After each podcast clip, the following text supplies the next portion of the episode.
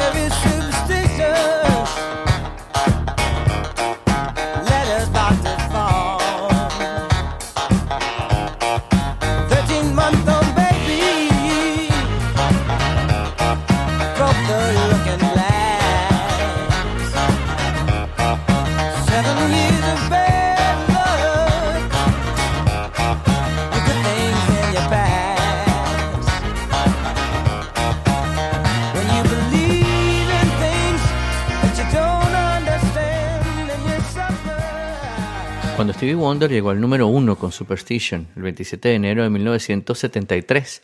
Fue el comienzo de un nuevo sonido para el ya reconocido y talentoso músico y cantautor. Pero para Jeff Beck, el éxito de este tema fue más bien una oportunidad perdida.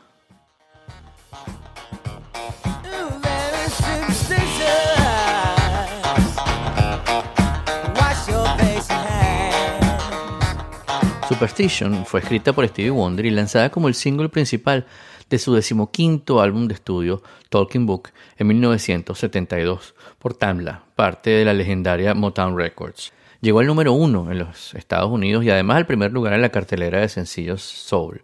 Fue el primer número uno de Wonder desde Sign Seal Delivered I'm Yours y además llegó al puesto 11 en el Reino Unido y ha recibido reconocimientos como por ejemplo el de la revista Rolling Stone que en su lista de las 500 mejores canciones de todos los tiempos la colocó en la posición número 74.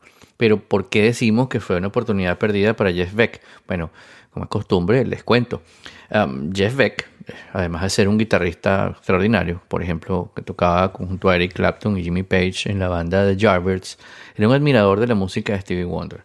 Eh, antes de comenzar a grabar Talking Book, le llegó ese rumor, le llegó ese cuento a Wonder a Stevie Wonder, por lo que invitó a Beck a las sesiones de grabación. En ese momento, eh, Stevie Wonder tocaba él mismo prácticamente todos los instrumentos en sus canciones, pero le gustaba que otros guitarristas lo acompañaran en las grabaciones. Y le llamó la atención la idea de que eh, Beck, un guitarrista como Beck, que estaba comenzando a, despegar en su carrera profesional, fuera el guitarrista invitado. Eh, Jeff Beck decía que, bueno, que él estaba aburrido en ese momento con la música que hacía y mm, alguien en CBS eh, le preguntó qué quería hacer y él le dijo que le hubiera encantado, que le encantaría tocar algo con Stevie Wonder, ¿no? Eh, entonces acordaron que Beck colaboraría en este álbum, en Talking Book, y en retorno, eh, en pago a esto, Stevie Wonder le iba a escribir a él una canción. Entonces, bueno, se reunieron, empezaron a, a, probar los instrumentos, a ver qué iban a grabar, y entre las sesiones de grabación a Beck se le ocurrió un ritmo con la batería y lo comenzó a tocar.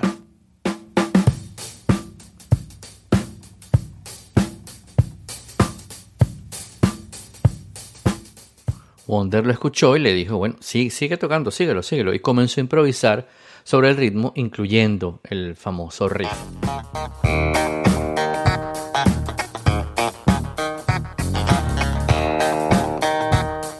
Por supuesto que ahí Stevie Wonder empezó a improvisar la letra de la canción, eh, los sonidos que quería incluir, después eh, los metales que íbamos a incluir en este tema, y entre los dos crearon el primer demo del tema ese mismo día.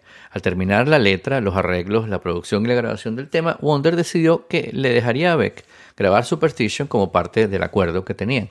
Originalmente el plan era que Beck lanzara su versión primero, con su nuevo y recién formado trío Beck, Boger and Apis, pero eh, bueno, como sabemos, no terminó siendo así.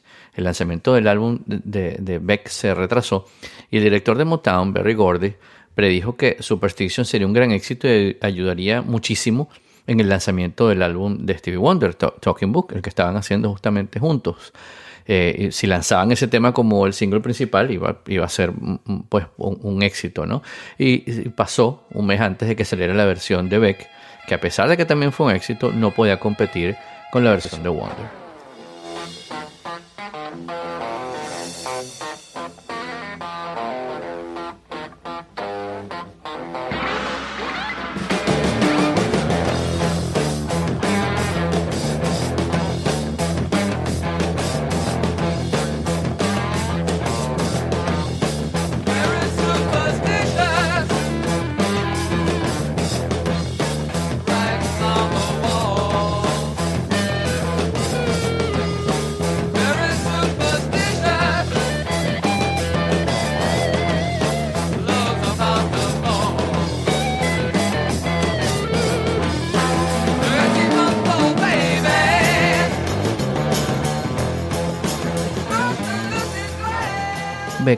Que Wonder básicamente la escribió para él, pero no fue que le gustó mucho y se la quedó, no, se la mostró a Motown y ellos le dijeron, no puede ser que Beck se vaya quedar con esta canción.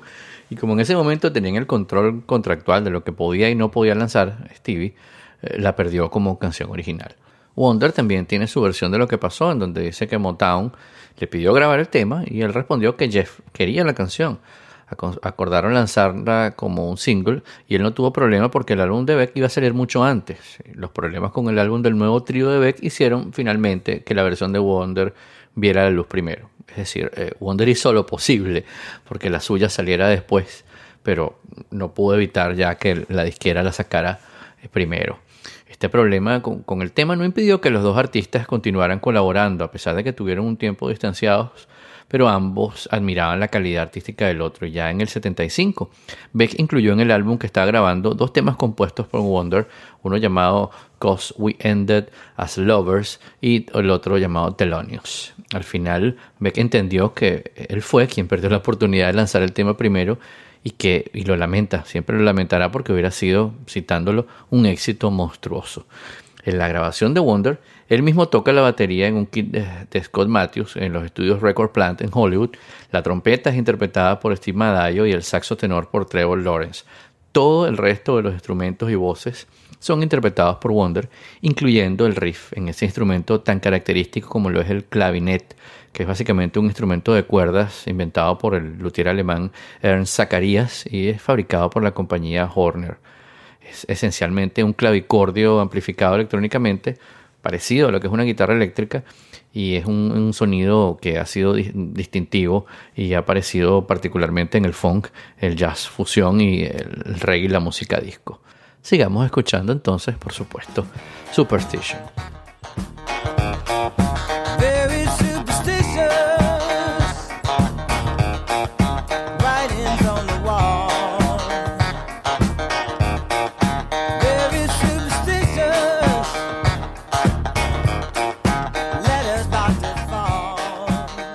Stiglan Hardaway Morris nació en Saginaw, Michigan, en 1950, siendo el tercero de los seis hijos de Calvin Morris y Lula May Hardaway. Eh, a los cuatro años, su madre se trasladó a Detroit con sus hijos, adoptando de nuevo su apellido de soltera y cambiando a Morris el de sus hijos, siendo Steblan Hardaway Morris el nombre a efectos legales desde entonces de Stevie Wonder. Aprendió desde muy pequeño a tocar gran cantidad de instrumentos, destacando con el piano, la batería, el bajo y la armónica siendo muy pequeño, formó un pequeño grupo con un amigo y se hacen llamar Stevie y John. Tocaban en las esquinas y ocasionalmente en fiestas y también en bailes. En esa misma época cantaba en el coro de la iglesia bautista Whitestone en Detroit, Michigan. En 1961, cuando ya tenía 11 años, Wonder cantó una composición propia, Lonely Boy, a Ronnie White de The Miracles, quien lo llevó entonces a audicionar en la disquera Motown, donde su director de entonces, Barry Gordy, lo firmó para el sello Tamla. Justo antes de firmar el contrato, el productor Clarence Paul le dio el apodo de Little Stevie Wonder.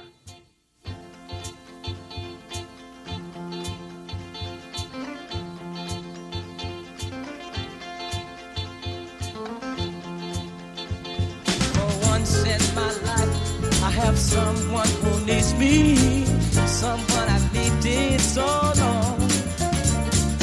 once can go where life leads me. Somehow I know I'll be strong.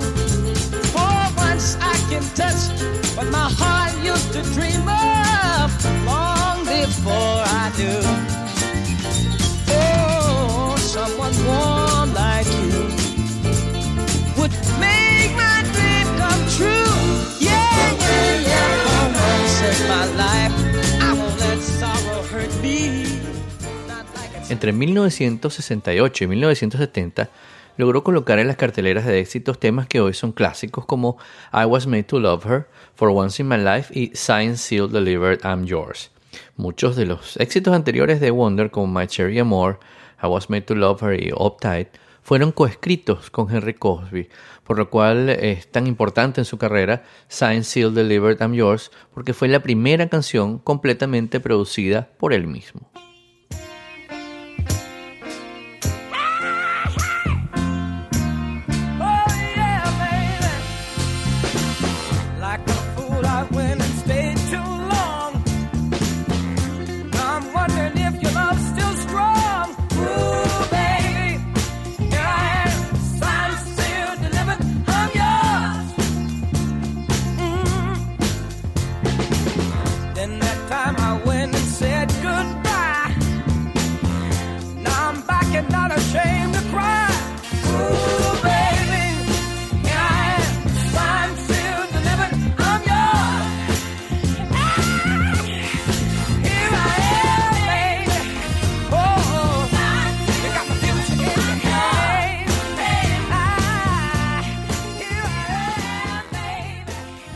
70 Stevie abandona definitivamente la coletilla de Pequeño Stevie cuando se casó con Saretta Wright, que trabajaba en el departamento de distribución de la Motown y que colaboraría en la composición de algunos de los temas de los primeros discos de Stevie en la década de los 70. Su matrimonio no duró mucho, pero ambos continuaron cultivando una buena amistad hasta la muerte de Saretta en 2004. Wright y Wonder trabajaron juntos en su siguiente álbum, Where I'm Coming From, de donde Wonder escribió la música y Wright ayudaba con las letras. Querían tocar en sus canciones los problemas sociales del mundo y que las letras significaran algo. Eh, ahí cito literalmente. Fue lanzado casi al mismo tiempo del éxito de Marvin Gaye, What's Going On, y aunque ambas producciones tuvieron ambiciones similares y han sido comparados en el tiempo, el intento de Marvin Gaye fue visto como un éxito y el de Wonder no.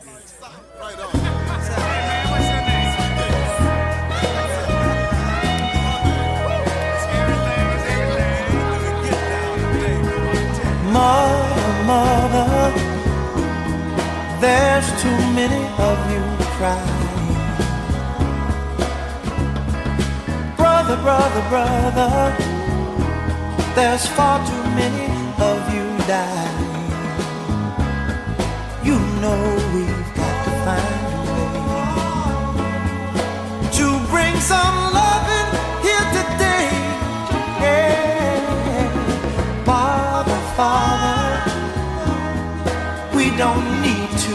escalate. You see, war is not the answer, for only love can conquer hate. You know we've got to find a way to bring some loving here today. Oh, picket lines and picket signs. Don't punish me with brutality. Talk to me so you can see oh, on? Oh, what's going on? Al cumplir 21 años, Wonder dejó vencer su contrato con Motown.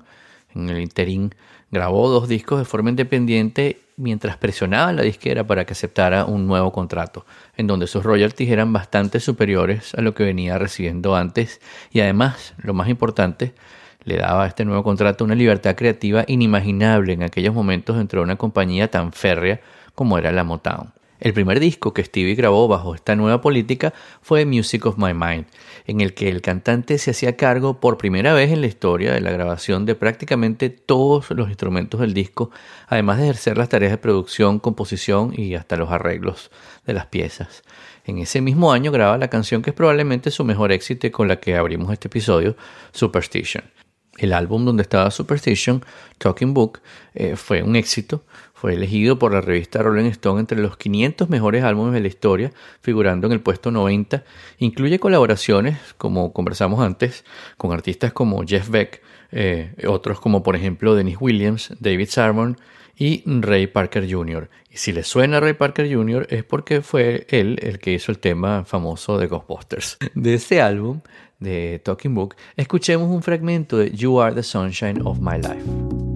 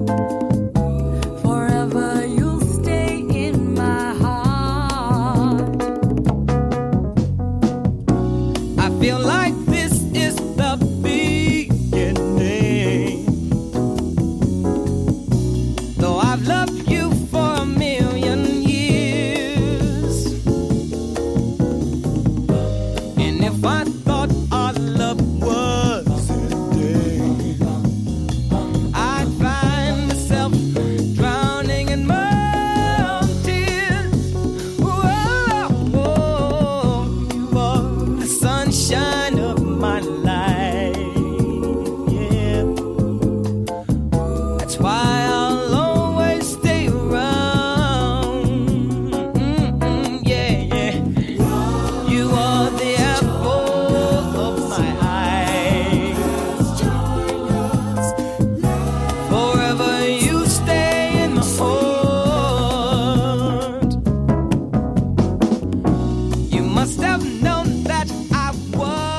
1974 a 1977, Wonder ganó 14 Grammys, incluyendo tres discos del año seguidos por Inner Visions, Fulfillingness First Finale y Songs in the Key of Life, para muchos uno de los mejores discos de la historia. Fue un periodo muy rico en creatividad y premios para Stevie, precursor en el empleo de sintetizadores y además fuente de inspiración para los músicos eh, de la época y los que estaban por venir. The Inner Visions, escuchemos un poco este tema que me encanta, eh, que comienza con una parte que están como hablando y hasta mencionan la palabra chévere, que para mí es algo como, bueno, súper importante, siendo venezolano, es parte de nuestra cultura, llamar eh, el cool venezolano. Y el tema se llama Don't You Worry About a Thing.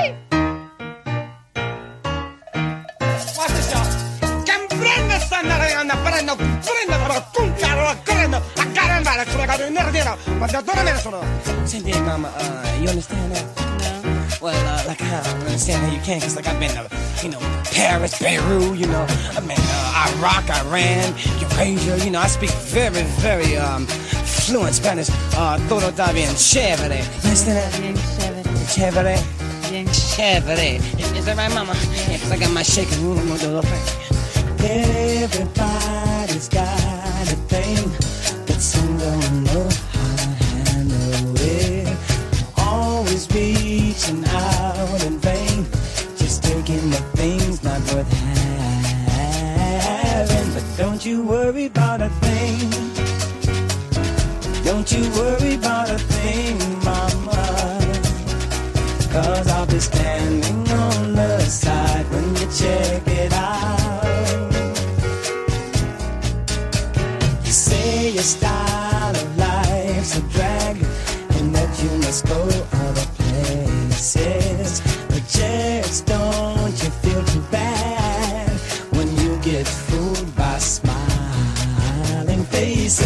don't you worry about a thing.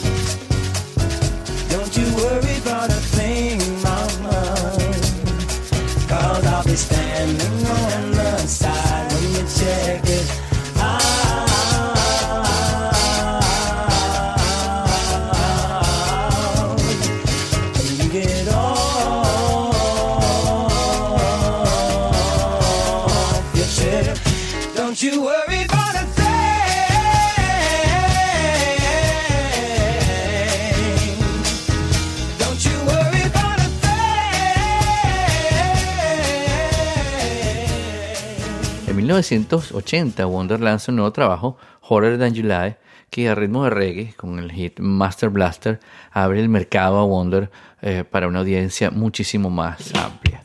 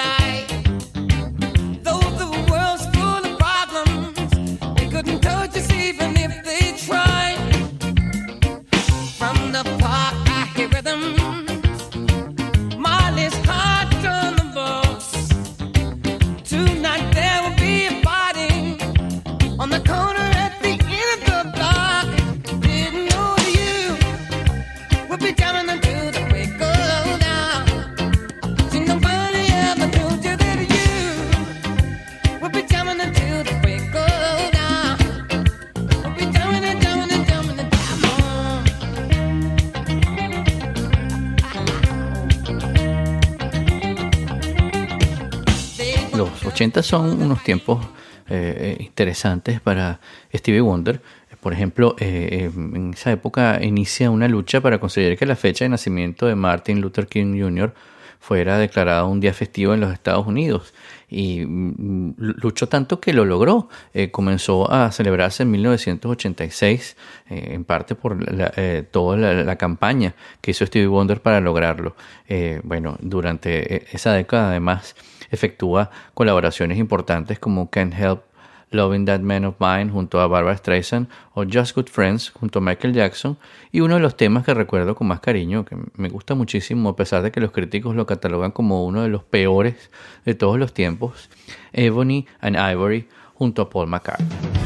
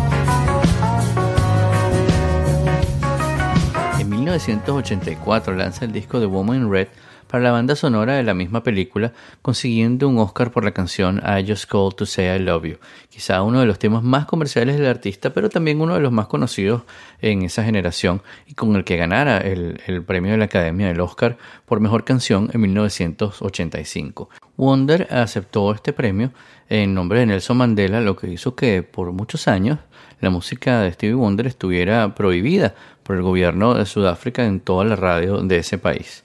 Bueno, en el eh, 86, eh, Stevie Wonder lanza In Square Circle con el single Part-Time Lover, que llegó al número uno y que además incluía la balada Overjoyed, que fue escrita originalmente para Journey, pero no llegó a ser incluida en ninguno de sus álbumes.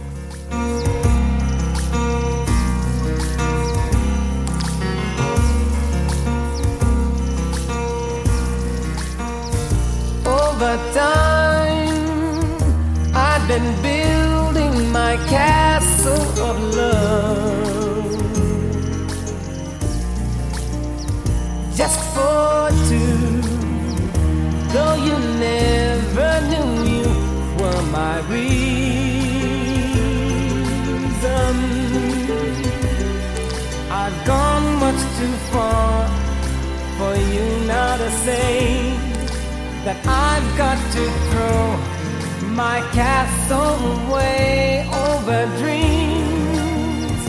I have picked out a perfect come true. Though you never knew it was of you I've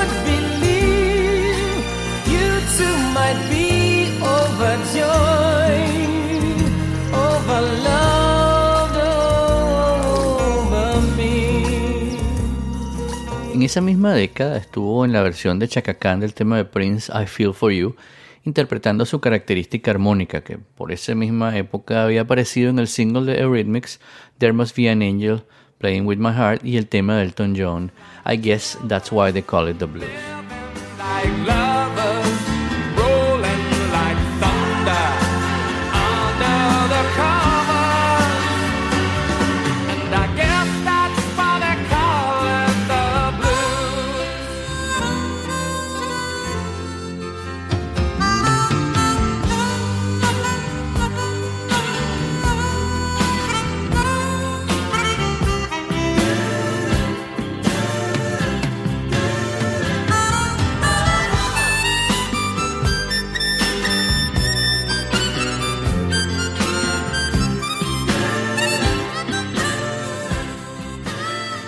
Wonder mm, en la década de los 80 estuvo en todas partes, bueno, todavía hoy en día, pero en esa década, por ejemplo, participa en el álbum USA for Africa, en el tema conocido por todos, We Are the World, y en el 89 es incluido además en el Salón de la Fama del Rock and Roll.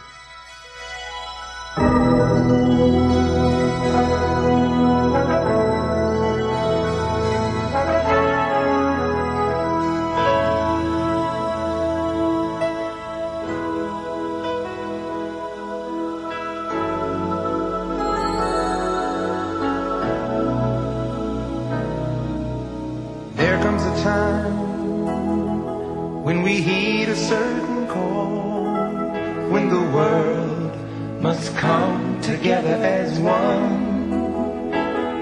There are people dying. Oh, when it's time to lend a hand to life, the greatest gift of all.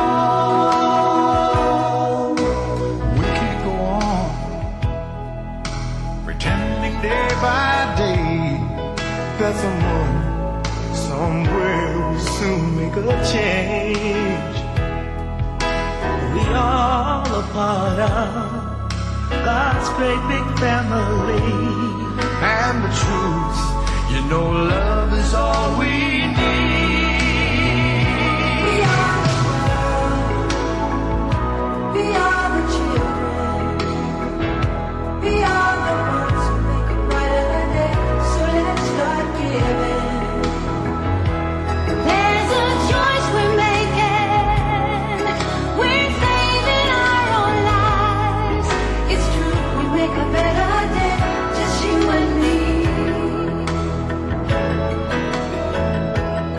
Quien no recuerda o a quien no le hablaron de We Are the World, eh, recuerdo que tenía ese disco, era un disco de pasta grande en una, en una, en un, el álbum se abría, tenía las fotos de todos los, los artistas y tenía la letra, tenía inclusive una forma para que la llenaras y hicieras una donación eh, para ayudar a los niños eh, en África.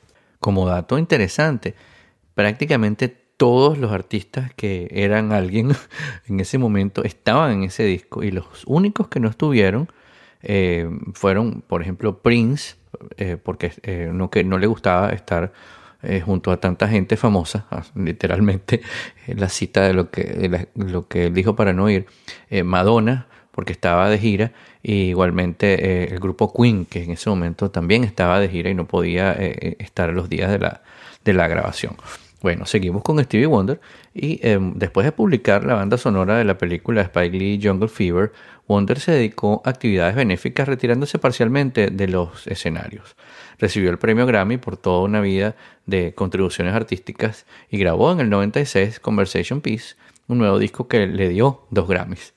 Además de sus colaboraciones con Luciano Pavarotti y de su participación en la banda sonora de la película de Disney Mulan, Wonder inició una gira mundial que culminó con la grabación de un doble disco recopilatorio grabado en directo y editado por Motown.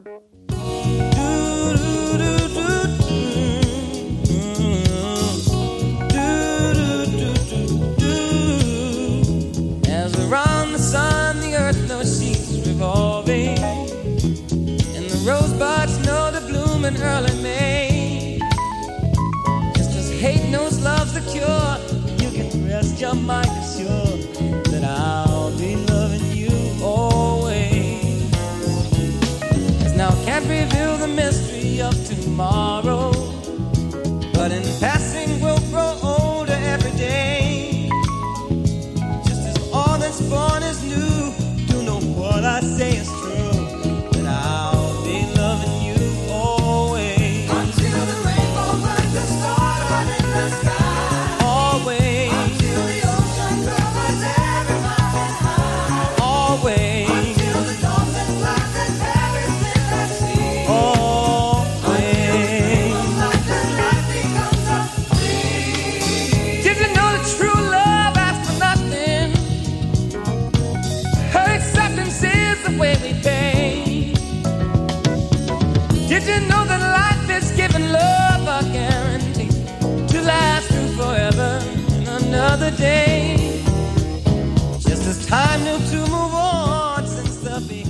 Tuvo que esperar luego 10 años para una nueva publicación de Stevie Wonder que finalmente vio la luz en 2005 con el nombre de A Time to Love.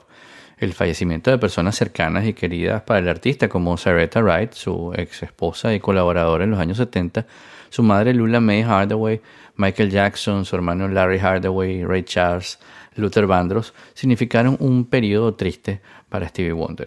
Es en esa misma época donde recibe la notificación por parte de la Industry Association of America del certificado de 10 millones de unidades vendidas del mítico doble LP Songs in the Key of Life, siendo elegido dicho disco también para formar parte de la Library of Congress, o sea, la biblioteca del Congreso de los Estados Unidos. En la lista de 2003 de la revista Rolling Stone, con los 500 discos más grandes de toda la historia, se incluyeron cuatro de Stevie Wonder, además de que en 2008 la misma revista le consideró uno de los 10 mejores cantantes de todos los tiempos. Más recientemente, a finales de 2016, se lanza el sencillo Fate, eh, junto a Ariana Grande, formando parte de la banda sonora de la película animada Sing, por el que ambos fueron nominados a los Globos de Oro en el 2017.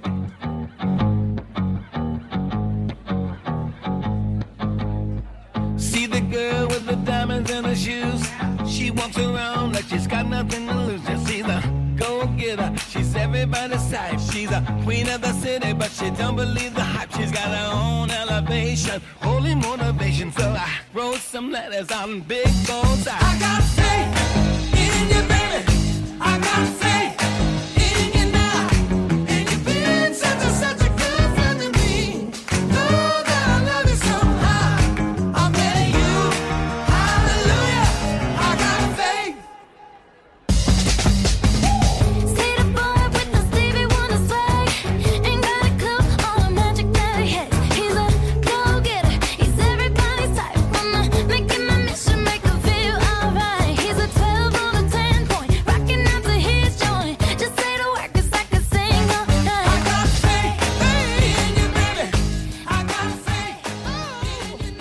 Wonder es una figura destacada, prominente e inolvidable de la música popular. Sus éxitos han estado al menos unas 30 veces en los top 10 de las carteleras del mundo. Ha ganado premios de la Academia por Mejor Canción, 25 premios Grammy, siendo el artista solista que ha recogido más veces ese galardón y ha sido elevado al Salón de la Fama del Rock and Roll y también el de los compositores. Ganó el premio Polar a la Música y la revista Rolling Stone lo galardonó como el noveno mejor cantante de todos los tiempos. Sin duda que la música es un mundo maravilloso con un lenguaje que todos podemos entender, como dice este tema de Stevie Wonder, dedicado justamente a la música, donde nombra a grandes como Count Basie, Miller, Sagmo, Ella Fitzgerald y por supuesto Duke Ellington, que era conocido como Sir Duke, igual que este tema.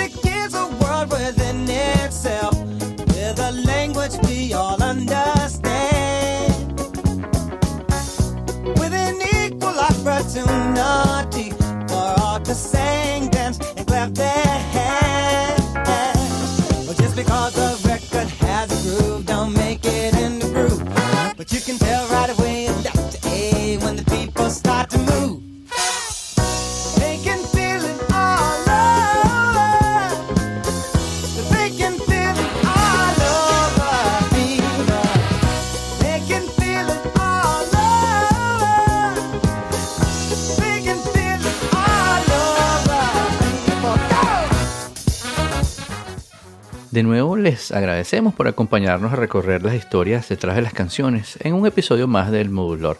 Les recuerdo que pueden descargar o escuchar nuestro podcast en su plataforma favorita como iTunes, Overcast y desde esta semana también en Spotify. Pueden suscribirse por supuesto a mi lista de correo entrando en todoelmodulor.com. Muchas gracias, como siempre, a Luis González, arroba Erchepo, por ayudarnos con la musicalización de estos episodios desde la isla de Aruba, una isla feliz a la que saludamos desde acá. Nos vemos la semana que viene cuando volveremos a encontrarnos para contarles las historias detrás de las canciones. Mi nombre es Guillermo Amador y esto se llama El Modulor.